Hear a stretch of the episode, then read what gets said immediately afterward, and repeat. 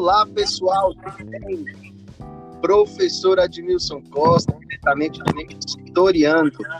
Quero agradecer a presença de todos vocês que sempre estão aí nos ouvindo, acompanhando. Isso é muito legal. Tivemos um feedback muito bacana aí do último Historiando com Vida. E hoje, e hoje eu vou conversar com uma pessoa espetacular. Se trata da Stephanie de Souza, ela que é especialista em gestão e orientação educacional, pedagoga formada pela Universidade de Brasília, tem experiências aí como professora, é professora atualmente na Secretaria de Educação, já atuou como revisora, design educacional, design instrucional, monitor e tantas outras coisas. E nós vamos bater um papo com ela que tem uma história muito bacana e tenho certeza que vai inspirar você que está aí em busca de seus sonhos. Tudo bem? Oi, Stephanie, como você está? Oi, Edmilson, tudo bom? Oi, galera que tá ouvindo. Gente, tô, tô aqui super feliz, super honrada de estar tá tendo essa oportunidade de conversar contigo sobre essa trajetória profissional. Muito bacana. Tô nervosa, mas tô, tô animada. tá nervosa? Não fique nervosa, não. Que é super tranquilo, eu tenho certeza que você vai é, se dar muito bem. Pessoal, como vocês sabem, né, eu estou aqui sempre chamando pessoas que de certa forma já têm uma proximidade comigo, até porque quando nós estamos entre amigos acaba sendo um pouco mais fácil. Depois outras pessoas vão entrando aí nessa jogada, pessoas que de repente eu não tenha tanta proximidade. Mas é, como eu falei para vocês, a Stephanie é pedagoga, etc e tal, e eu queria já iniciar te perguntando, Stephanie, o seguinte: como que se deu essa escolha aí pela sua profissão? Até porque, pessoal, vocês saberão aí, ela vai falar para vocês com que idade ela adentrou a Universidade de Brasília. É, e eu adoro contar essa história, Edmilson, porque assim, é, eu sempre tive muito certo que eu queria ser professora. Sempre foi uma convicção para mim. Porque a minha mãe é professora, mas ela já não atuava há muitos anos. E era uma coisa que eu falava e ela meio que não levava a sério, sabe? Tipo, não, minha filha, você ainda vai mudar de ideia, né? A gente vive muito isso até hoje, né? Uhum. Não, vai ser outra coisa, não vai ser professor, não. e aí, por um tempo, assim, eu sou muito faladeira, né? Então, você vai ver aqui que quando eu disparo, meu filho, pra eu parar. Fique à vontade. É, eu, eu pensei em fazer jornalismo, né? Eu falei, não, eu, eu, me considero uma pessoa comunicativa, eu gosto de falar bastante de fazer jornalismo. Mas não ficou muito tempo na minha cabeça essa ideia.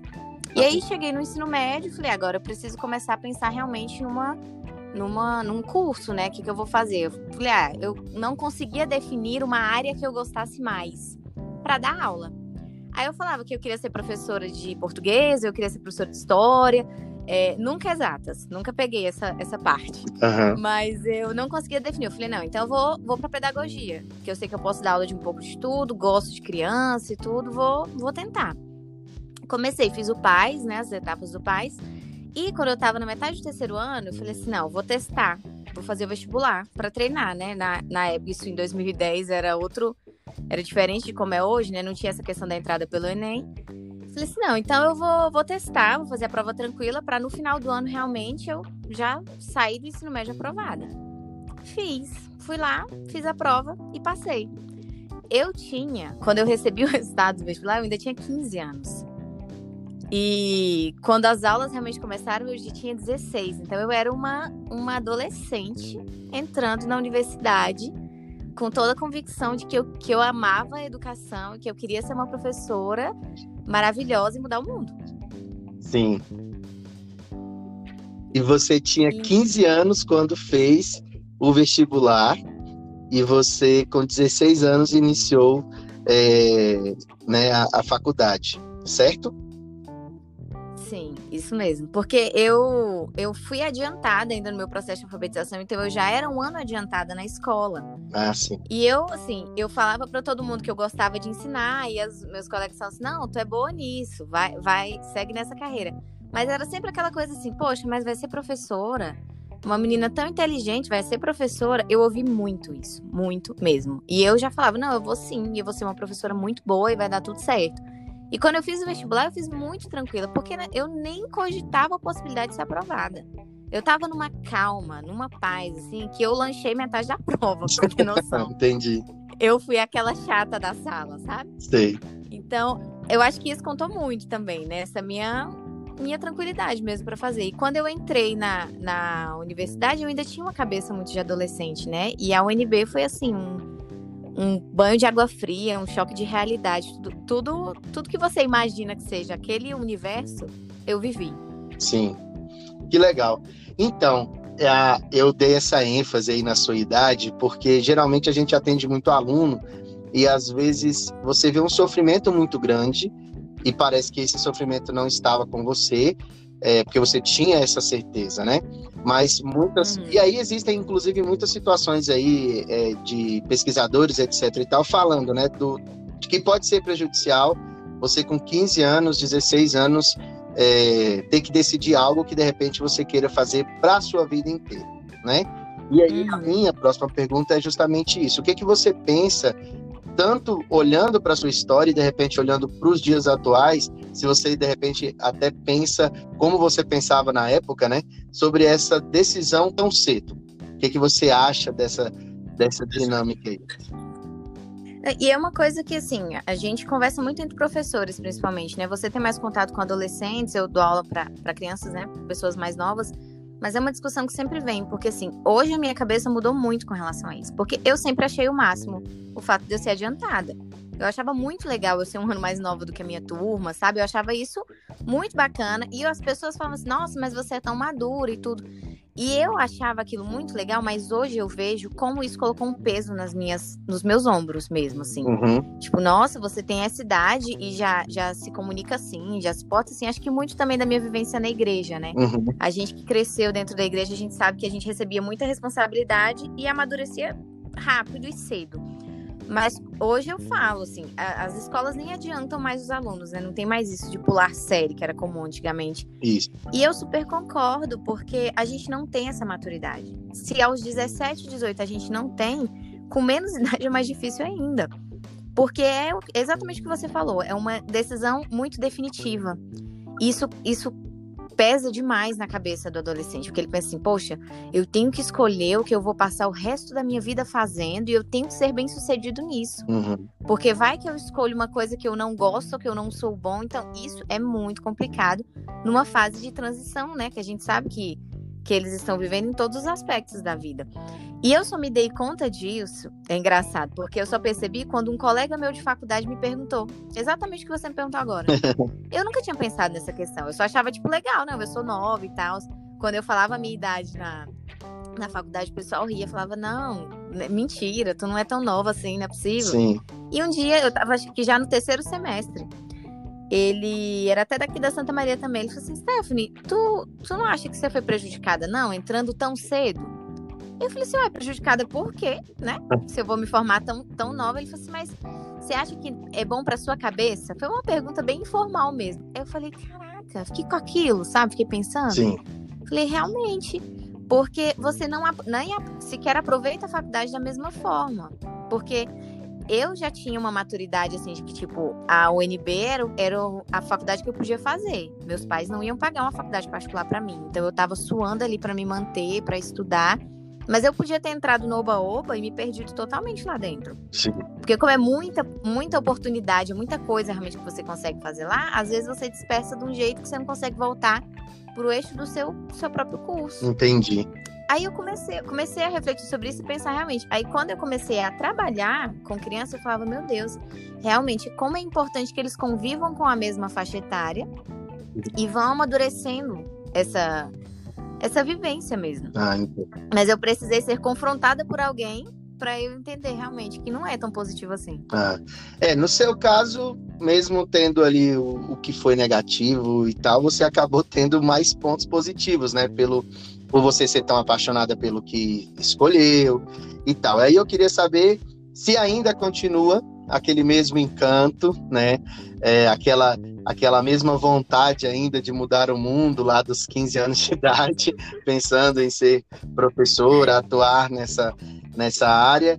E se você também puder me responder, eu queria saber o seguinte: você, como você me disse, você tinha todo essa, esse encantamento, esse desejo, né, e muitas pessoas diziam para você: ah, você é muito inteligente para tal. Chegou algum momento que você olhou e falou assim: cara, eu sou de fato tão inteligente e de repente não sou tão valorizada como deveria. como nós bem sabemos que o professor precisa ainda, né? Não é, ainda é, de uma melhor remuneração, de uma, de uma melhor valorização na sociedade brasileira. Me conta aí. É, o, o sonho ainda está aqui, né? Uhum. A, a, minha, minha fé e a minha esperança está aqui viva eu não digo que do mesmo jeito, porque agora eu conheço um outro lado, né? Mas assim, eu tinha muita convicção do que eu queria fazer e eu sei que isso me fez aproveitar muito mais a faculdade. Porque eu lembro quando eu passei no vestibular, eu, aquelas coisas que marcam, né? Que as pessoas falam, eu não imagino que vai marcar tanto. Eu passei no vestibular, na metade do terceiro ano, que era um negócio super legal, e uma outra colega minha também passou para engenharia na UNB do Gama. Nós duas éramos da mesma turma, da mesma realidade a diretora da escola falou assim: Nossa, que legal, você passou para engenharia, caramba, você vai ganhar super bem, você vai ser super bem sucedida. Aí ela virou para mim e perguntou assim: Sabe, você passou para quê? Falei: Ah, para pedagogia.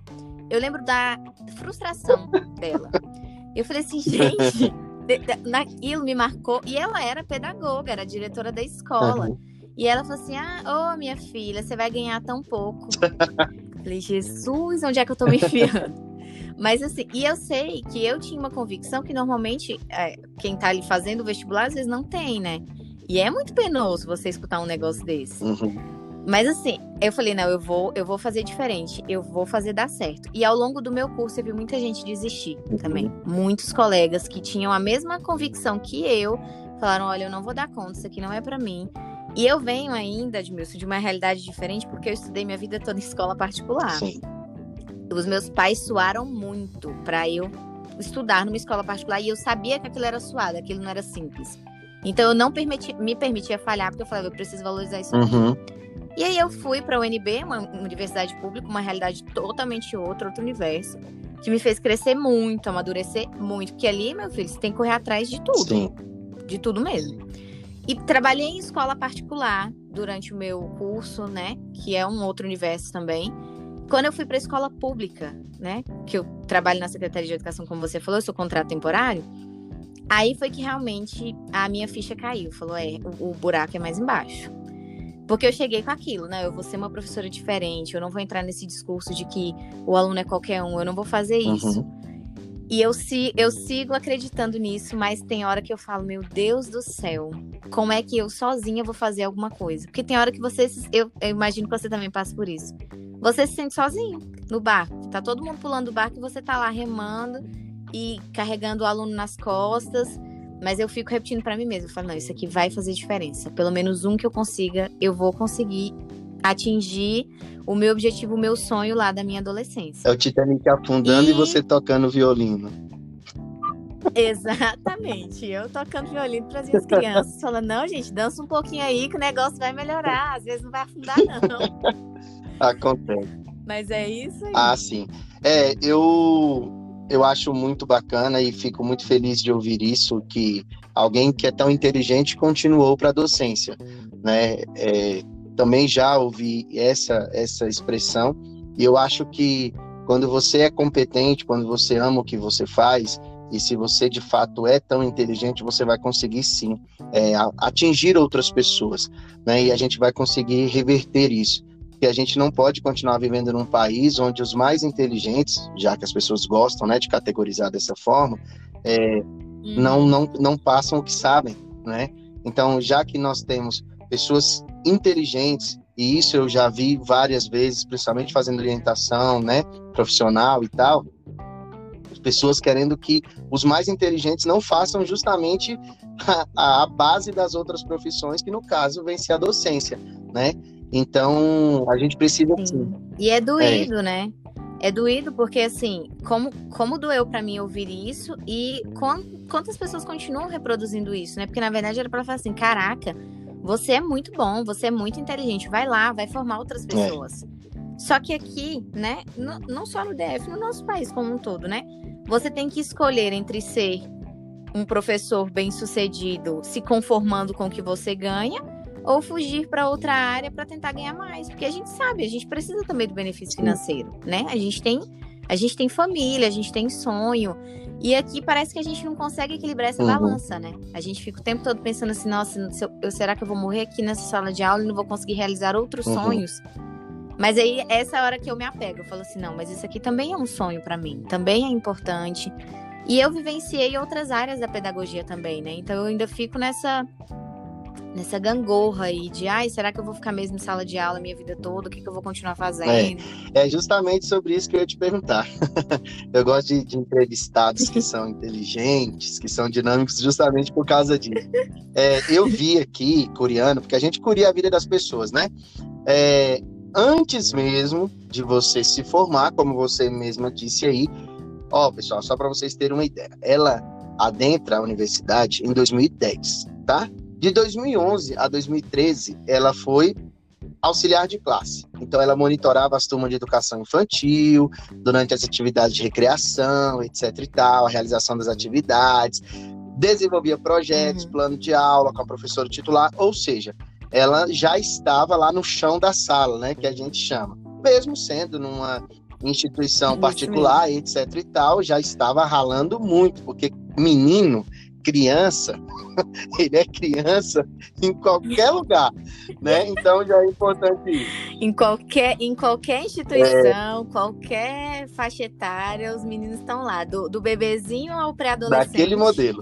E aí depois nós temos aqui, antes mesmo dela formar, ela já foi monitora EAD, depois voltou novamente aí, foi monitora disciplinar, depois, mais uma vez, trabalhou com capacitações mais uma vez não, trabalhou com capacitações profissionais, tudo bem? E aí é justamente já trabalhando numa ideia de ferramentas de ambiente virtual, etc e tal. Depois ela foi design instrucional, né? Então, com a função de construir matriz de design educacional, ações educacionais com formato Moodle, que também é uma dinâmica muito atual aí por conta da tecnologia na educação, né? Então, é, como você mesma falou, você já atuou em outras áreas da pedagogia. E aí eu queria saber de você o que que é, é, é, justamente essa gangorra que você tratou, né?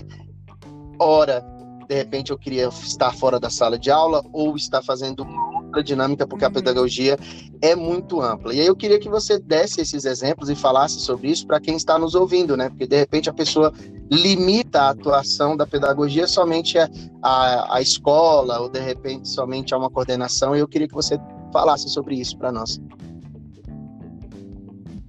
E assim, e é, e é bacana porque eu vivi um pouco de tudo que a pedagogia oferece e eu não, nem sequer conhecia essas outras áreas quando eu entrei. Eu pensava que eu ia dar aula para criança uhum. e só. Eu não pensava nem na parte de supervisão e gestão. Então, tanto que meu primeiro estágio é nessa área de educação infantil e tudo. E aí, quando eu saí dessa escola que eu tava, eu participei de um processo seletivo do Tribunal de Contas da União, do uhum. TCU, né? que eu, o, que me, o que me encheu os olhos foi a bolsa, né? Porque o universitário é quebrado, né? Eu tinha dinheiro pro RU e só, não conseguia pagar minha xerox direito. Então eu falei, não, eu preciso trabalhar num lugar que me pague melhor, porque senão eu não consigo uhum. me manter. E fui. E assim, e foi um, um divisor de águas mesmo, porque eu já tinha sido monitora de algumas matérias na faculdade, né, lidado com mudo, essa, essa questão da, do uhum. ensino híbrido, né? E quando eu comecei a trabalhar no TCU, eu falei: caramba, como a pedagogia pode me levar para um, um, lado completamente diferente, porque a gente trabalhava com capacitação dos próprios servidores, né? Cursos de formação, formação continuada e tudo mais. E foi maravilhoso, porque eu não, nunca tinha tido contato com educação à distância uhum. realmente. E eu falei, caramba, e era, era muito rico, e era, foi uma experiência muito boa, porque eu tive um chefe maravilhoso, assim, uma pessoa que me impulsionou mesmo, que já foi o contrário, ele falava assim, não, eu, eu vejo que você é muito competente, você, você vai crescer nessa área aqui. Não foi aquilo assim, não, que é aquela pessoa que falou assim, ó, oh, vai seguir outra coisa pra você ganhar dinheiro. Ele falou, não, aqui você Sim. consegue. Você vai se formar nisso, você vai trabalhar com isso, e eu, eu sinto que você tem futuro. Então, assim, trabalhar com educação à distância foi muito bacana. Só que como era um estágio no órgão público, acabou a faculdade, acabou o estágio, né? Não tem como uhum. você ficar lá. Falei, caraca, e agora o que, que eu vou fazer? E para eu me recolocar no mercado foi muito difícil, por essa questão da minha idade, porque as escolas não queriam me dar uma turma, porque eu era muito nova. Então, assim, não, você tá recém-formado, você é muito nova, você com essa cara de menina, você não vai, não vai conseguir meio que impor respeito uhum. na turma. Era, era isso. Eu fui procurando, fui procurando, eu falei assim, gente, eu, eu aceito qualquer coisa, eu vou trabalhar até de porteira. E aí fui trabalhar como monitora disciplinar numa escola, que era vigiar o uhum. recreio dos meninos. Nada mais que isso. Então eu fui, eu fui, eu, eu, eu passei por vários, vários chãos de escola, realmente. Fazendo tudo isso, eu fui vendo e falei, meu Deus, como a pedagogia pode me levar em lugares que tão legal. diferentes. E eu tenho uma, uma história de uma experiência profissional, graças ao LinkedIn, que eu adoro contar isso, que eu falo, gente, preenche o perfil de vocês no Olha LinkedIn, aí. por favor. Porque eu já tinha trabalhado no TCU, né? Eu estava nessa escola que, que não, eu não, não gostava muito realmente da, da função que eu exercia, uhum. eu queria mais. Fui lá e atualizei meu perfil no LinkedIn. Preenchi o que eu tinha feito, eu recebi uma mensagem, deu, não deu meia hora. Um cara falou assim: oh, eu vi que você fez estágio no TCU. Eu conheço um, um, servidor de lá e tudo que foi meu professor na faculdade. O que, que você fazia lá? Eu falei, ah, eu fazia, trabalhava com educação à distância, tudo, uhum. vende meu peixe, né? Eu falei assim, nossa, eu preciso muito de um profissional nessa área e a gente não encontra. Porque isso era 2015, se eu não me engano, 2015 ou 2016. Não, não era como a gente está hoje, que tudo precisa ser transformado uhum. online, né? Uhum. era uma transição. Aí ele falou assim: Você topa fazer uma entrevista? Eu falei: Topo. E aí fui trabalhar numa empresa que produzia, que fazia treinamentos à distância. Então você recebia um conteúdo, um PDF, um livro que fosse, e transformava esse material num curso online. Você tinha que pensar em toda a matriz, em como o aluno ia receber aquilo.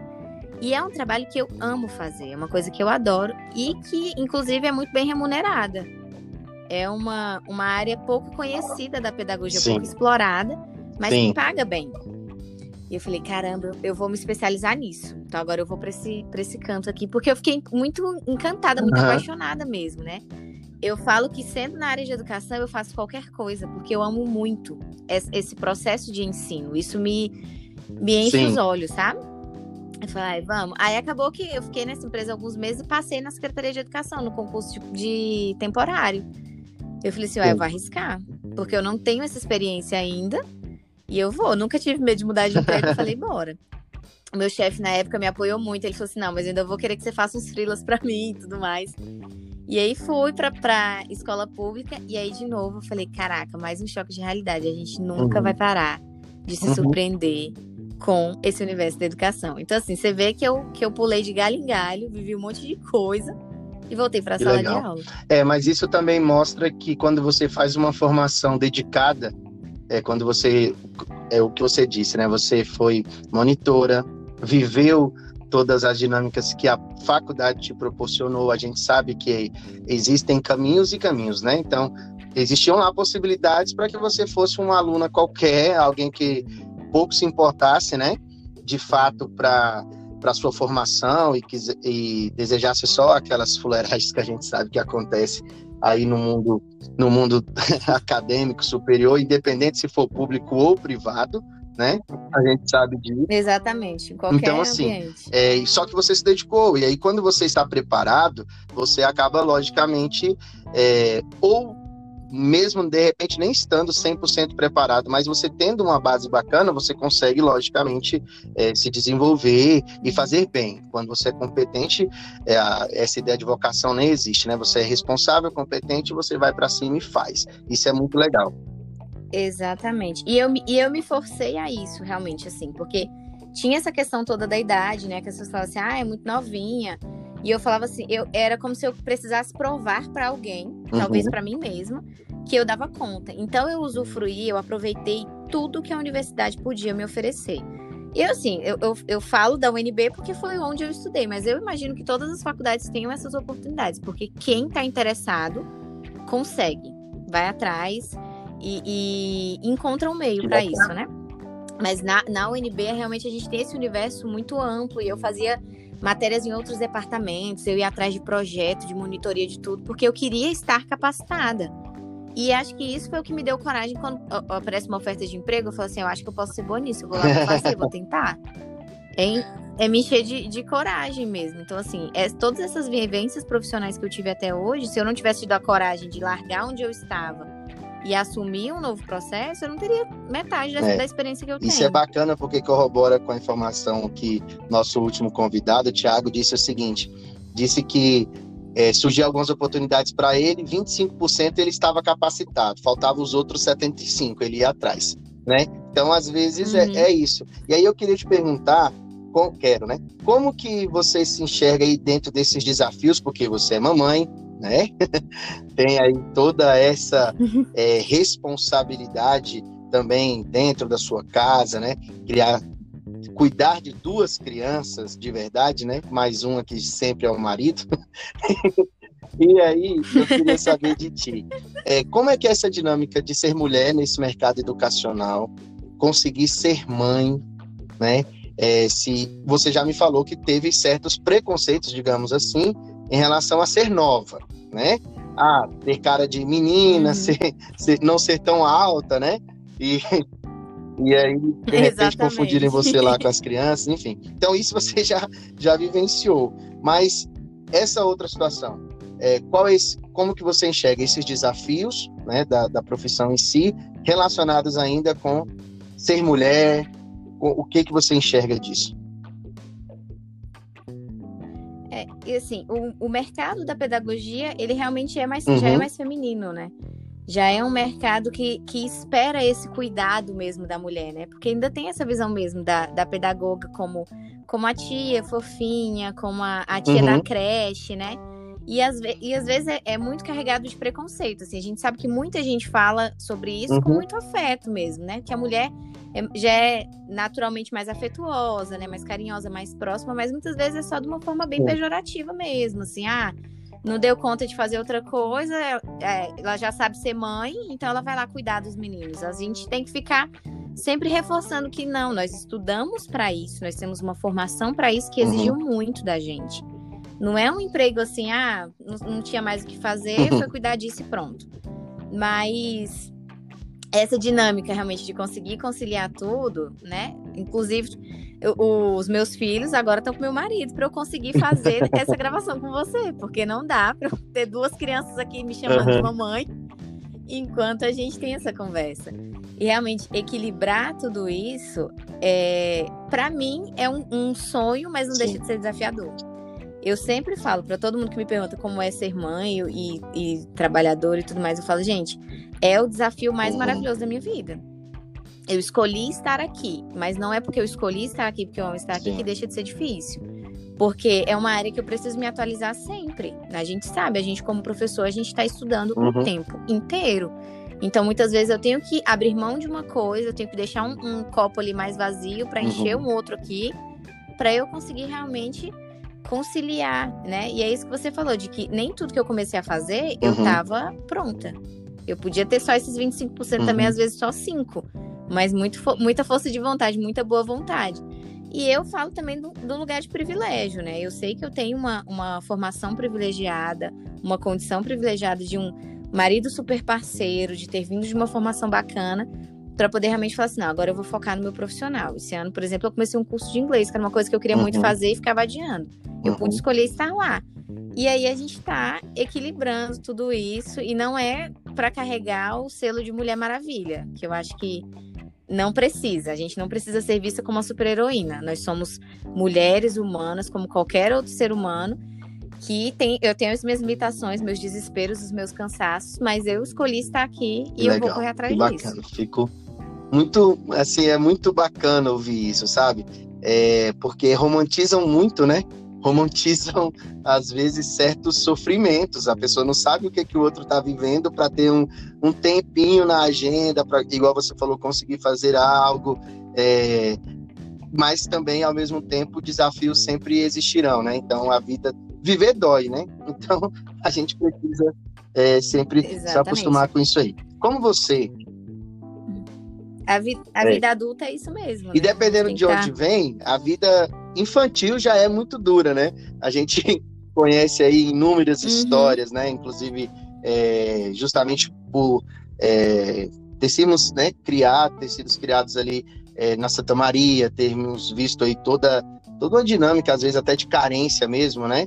Mas a gente sabe que, que é isso, é toda hora esses desafios. Eu acho importante para quem está nos, nos ouvindo que uma coisa que a Stephanie traz e é muito legal, pessoal, é o seguinte: uma coisa é você ser mãe, que é algo, né? Eu sou devoto da maternidade, enfim, mas é, isso é uma educação que é totalmente diferente da educação formal, dos processos de aprendizagem que são concebidos na escola, né? Na escola tem muitas coisas que corroboram uhum. aí com é uma ideia de cidadania, de convivência coletiva, mas são processos diferentes, né? São processos e a uhum. gente tem sentido isso, né? Principalmente agora na, na pandemia, né? Que a, os pais têm falado assim, muitos têm valorizado mais o trabalho das professoras e outros não.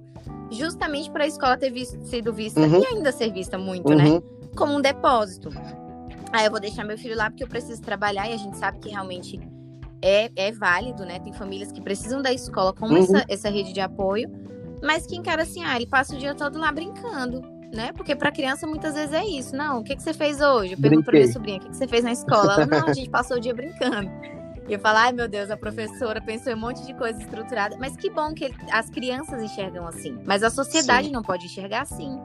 Porque a gente se preparou, sabe? A gente pensou numa coisa para que a criança aprenda daquela forma. Não é de qualquer jeito, sabe? Uhum. Não dá para tratar desse, desse, desse, desse, modo. E, e eu trabalho na Santa Maria, né? Então, assim, eu cresci na Santa Maria e agora eu lido com a realidade dos meninos, Sim. que é diferente da minha. Porque esses dias eu até conversava com o Sávio, a gente falando sobre aquela questão de tem gente que se esforça, se esforça, associar, e um dia ainda vão dizer que foi sorte. Mas às vezes tem um uhum. pouquinho também uhum. de sorte sabe? Não, não, isso não Sim. invalida o teu esforço. Só que às vezes a gente tem um privilégio maior. Eu estudei minha vida inteira em escola particular e os meus amigos estudavam na escola pública. Eu tinha consciência de que aquilo ali era, era uma coisa tipo, caramba, eu não, uhum. não posso nem reclamar. Porque eu sei que muitas vezes meus, meus amigos ficaram três meses sem aula por causa de uma greve. Ou porque não tinha, o menino não tinha dinheiro para comprar um caderno, Sim. sabe? Para poder ir para a escola. Então, assim, eu, eu, te, eu tive realmente essa sorte. Claro que eu me esforcei muito, eu me capacitei muito. Mas também tem essa questão de que não dá para você colocar todo mundo no mesmo saco e falar, uhum. vai lá, meu filho, corre atrás. Você tem que correr atrás do seu. Não é, não é a mesma corrida. Nem todo uhum. mundo tem o tênis para correr. Então, a gente tem que saber de onde a gente está vindo, né? E eu lido com isso hoje em dia com os meus uhum. alunos na escola pública, né? das histórias que a gente escuta e eu não, não uhum. consigo não me envolver. É, a empatia é algo que é importante demais, né, pra, pra gente. Com as devidas proporções sempre, né, porque senão enlouquece, mas é, é muito importante. Sim. Olha, gente, não é combinado, tá? O meu último tópico aqui estava assim, ó. Só para vocês terem uma ideia, já se passaram 32 minutos, para vocês verem como é que o papo é legal, como é que é muito bacana e enriquecedor esses momentos. Olha, você falou aí sobre a ideia da pandemia, né? Sobre a, a necessidade e, e, o reconhecimento que acabou acontecendo, né? Por, por algumas pessoas que de repente antes não valorizavam uhum. tanto o trabalho do, do pedagogo, do professor de história, do professor de física, enfim. E aí eu queria saber de você, já numa, numa visão aí mais acadêmica em si, também na prática, né? Uma vez já que você também está atuando, o que, que você acha e se, há, se é de fato eficaz essa dinâmica da escolarização que a gente tem visto, né? É, da forma que ela tem sido feita na pandemia. Você é mãe também, não sei se, se os seus filhos já estão aí nesse, nesse processo também, né? Da própria é, da escolarização, do letramento, essas coisas. Como é que você enxerga tudo isso? É, Apertei, e, né? essa questão é bem polêmica, né? E eu tenho, na verdade, é, apertou. Porque eu tenho, na verdade, várias, várias visões dentro de uma só. Porque, assim, meu filho não começou uhum. ainda, né? O meu filho mais velho tem três anos. E ele entraria na escola esse ano. Eu uhum. já não coloquei por causa da pandemia. Falei assim, eu não quero que ele comece a vida escolar dele nessa realidade que a gente tá. E eu, eu ainda posso escolher, né? A escola, para mim, ainda é uma opção. E para uhum. muitas famílias, infelizmente, não é. Mas eu tenho essa visão de mãe, a visão como professora, que deu aula nesse ensino uhum. remoto é, e no ensino remoto público, né, que também chega a ser diferente do particular, e a visão de uma profissional uhum. que já uhum. trabalhou com educação à distância. Então eu fico, eu fico em, em cólico quando eu vejo o pessoal falando assim, aí, tá vendo? Esse negócio de educação à distância não funciona. Uhum. Gente, não é isso. Porque o ensino que está sendo feito nas escolas uhum. não é educação à distância é um improviso. A gente sabe que é. Porque, falando da realidade da escola pública, nós ficamos três meses parados ano passado. A gente ficou de março a junho parado, cobrando do governo qualquer coisa que a gente pudesse fazer pelos nossos alunos. Falando assim, gente, a gente precisa dar aula, a gente precisa de estrutura, nossos meninos precisam, eles estão desamparados. Enquanto as outras escolas particulares já tinham começado, se atualizado, adaptado às aulas. Uhum. Então a gente não, não passou por isso. E aí fizemos uma adaptação é, super corrida, porque aí são professores que estão, sei lá, 20 anos em sala de aula, que às vezes não sabem lidar com o computador. Pode parecer chocante para muita gente, mas tem professor que prefere preencher o diário uhum. à mão do que um sei, diário online. Sei bem. Porque não gosta. Então, uhum. você, você lida com isso também. Então, assim. E aí eu fico, gente, a educação à distância funciona sim. Uma educação à uhum. distância bem planejada, em que todo mundo tá junto pelo mesmo objetivo. Porque do jeito que a gente tem feito, né? Pode, pode chocar muita gente, né? E, e, espero que nem todo mundo concorde comigo, porque a gente não precisa concordar em tudo. Do jeito que uhum. tem sido feito, não funciona. Porque a gente, tá, a gente exige que o aluno tenha uma maturidade para sentar na frente de um computador que às vezes o adulto não tem. E muitas vezes uma, uma autonomia, uma autodisciplina que a uhum. escola nem ensinou para ele. Ele nem aprendeu uhum. a estudar sozinho, sabe? Ele nem tá acostumado com aquilo, e aí agora ele precisa sentar na frente de um computador, que às vezes ele nem tem, né? Que ainda tem essa questão da estrutura mesmo do equipamento uhum. que a criança não tem, para fazer funcionar e falar assim: ó, vai lá, meu amor, pega aí sua atividade, faz e me envia amanhã. Então, assim, a gente tem muito ainda, muito que caminhar. Eu tinha muita esperança que esse ano fosse ser melhor, que a gente já estivesse vacinado e dando aula presencial. Mas, é. infelizmente, ainda não é, estamos. Isso né? me incomoda um pouco, assim, porque exemplos próximos a mim, né? É, você olhar o boletim do, do aluno, né? Sexto ano, sétimo ano, sei lá. E aí você vê só nota 10, né? Nota 10, nota 10, nota 10. Aí você vai lá uhum. e faz uma pergunta boba, boba, assim. Uma pergunta qualquer, de português, de história, de matemática e o aluno não sabe, né? Então isso assusta. A, a pandemia vai uhum. certamente já está trazendo ali um, uma possibilidade de aumento de certos abismos, né, sociais que a gente sabe e é muito complicado Sim. porque nem todo mundo tem acesso, enfim. Às vezes falta esforço político também, né? Esforço aí de outros segmentos da sociedade para que essa situação uhum. possa. É. São, são muitas questões, né? E a palavra realmente é abismo. Eu uso, eu uso a mesma palavra quando eu falo, gente, o abismo que existe na formação educacional desses meninos que já era grande, agora ele é infinitamente maior. Porque é isso, é a questão da nota do menino, o diploma tá lá, ele, ele o boletim, ele foi aprovado, mas o que que ele sabe? O que que ele realmente aprendeu? Eu, ano passado, eu tava com uma turma uhum. de quinto ano, que são meninos de 10, 11 anos, né? Que já chegam muitas vezes muito defasados, alunos que não sabem escrever um parágrafo de quatro, cinco uhum. linhas que seja coerente. Então, às vezes, a gente tem que voltar no processo de alfabetização do aluno que já devia estar uhum. alfabetizado uhum. para poder fazer a coisa fluir. E aí veio a pandemia e a gente se deparou com inúmeros outros problemas, que é, às vezes é uma falta de interesse do governo, às vezes é uma falta de interesse da família, da, do próprio estudante. Então, assim, a gente esbarrou em tantos, tantos, tantos muros que, assim, as nossas mãos ficaram atadas mesmo, porque a gente sabe que a gente pode tentar fazer uhum. o trabalho que for, mas nosso trabalho tem um limite. A gente trabalha como uma parceria. Não tem como tentar fazer tudo isso sozinho. E aí a gente tá assim, a gente vai sentir os efeitos disso daqui 5, 10 anos, com certeza, vai sentir no mercado de trabalho, vai ser um, um trabalho ainda mais é, suado para gente, né, os professores. infelizmente, mas é, como ainda temos né, profissionais assim como você, entusiastas, que estão aí ainda encantados, empolgados, que não perderam né, os sonhos, eu tenho certeza que a gente ainda pode ajudar. Quem está nos ouvindo não é lamentação de professor, tá? Mas sim a mudança, a transformação social e a transformação que esse país precisa passa pela educação e a gente precisa de uma sociedade que esteja ao lado do professor quando ele precisa, que critique sim também, mas que respeite, ouça, é, pelo menos tente compreender inicialmente toda essa dinâmica de formação que o professor teve, aos colegas professores que nós nunca paremos, né? Uhum. Nós somos sim eternos aprendizes, a gente precisa constantemente está se reinventando, lendo novamente, estudando, praticando, às vezes cometendo um erro ou outro, mas sempre na intenção de, de sermos melhores, né? Eu acho que isso tudo pode mudar muita coisa. Stephanie. É. E é um, tom de, é um tom de desabafo mesmo, né? Porque assim, nosso trabalho é muito coletivo, né? A gente trabalha muito em equipe. E assim, eu não vou mentir, que eu penso e às vezes largar tudo, sair correndo, falar, ah, eu vou, vou, vou, atrás de alguma coisa que me dê uhum. muito mais dinheiro e menos, menos dor de cabeça. Sim. Não vou mentir, eu sou humana, né? Mas aí eu também penso, falo, poxa, eu já escutei tantas vezes de tantas professoras que estão há muito tempo, assim, ó, daqui a pouco você esquece, uhum. você desanima, você desiste. E eu fico, gente, não pode ser assim. Eu não quero ser, eu não quero ser essa professora. Quando eu me tornar essa professora mediana, que faz o, o, o básico ali pelos meninos, só para empurrando com a barriga, eu falei, não, aí eu saio mesmo, porque eu não tenho mais o que acrescentar. e eu acho que é, eu parei de aprender é, com é eles. isso, você, você resumiu.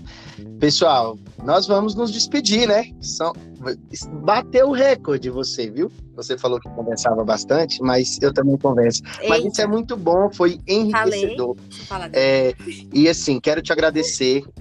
Quero que você deixe aí as suas redes sociais, caso você queira, para que as pessoas possam acompanhar o seu trabalho, ou então te procurar no LinkedIn, que isso também é muito importante, né? Vai que alguém queira e ouvindo este podcast queira né, saber quais são as outras qualidades profissionais que você pode proporcionar aí para, né, de repente, uma outra contratação, enfim. Bacana. Eu agradeço muito, muito mesmo a Mas tá oportunidade. eu, eu avisei que eu falava muito. E eu gosto muito de falar sobre isso. Espero que as pessoas tenham gostado. E gosto de conversar sobre isso porque acho que é enriquecedor, né? Então, em todas as redes sociais, eu sou Stephanie Souza, né? Um nome bem difícil de escrever, mas o meu Instagram, meu LinkedIn é sempre Stephanie Souza, se alguém quiser procurar. E tô aqui disponível, gente, para bater esse papo. Edmilson, você sempre foi um cara que acrescentou muito na minha vida, profissional, pessoal. Você marcou minha trajetória na igreja, você sabe disso. E é um profissional que eu admiro. Então, não desanima, não, não para de correr atrás dos teus sonhos. E, e esse podcast aqui é uma iniciativa super Muito bacana. obrigado mesmo. Continua Gente, ó, é. Stephanie, S-T-E-F-A-N-N-Y. Por isso que ela falou que é um pouco complicadinho, tá? Mas vocês, vocês encontrarão ela lá. Pessoal, Isso eu vou mesmo.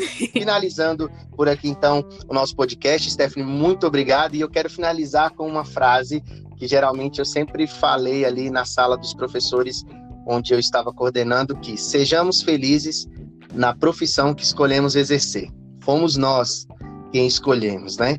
Então, que nós possamos nos realizarmos aí, é, sempre cumprindo com o melhor que a gente pode fazer, beleza? Então, sigam-me lá no Instagram, professor Admilson Costa, será um prazer ter vocês lá. Se você estiver ouvindo esse podcast pelo YouTube, não deixe de deixar o seu like e também compartilhar com as pessoas para que mais pessoas possam ouvir essa riqueza. Stephanie, um abraço, fique com Deus, muito obrigado, viu? Tchau. Amém. Valeu, Você galera. também. Brigadão. Beijo. Tchau, tchau.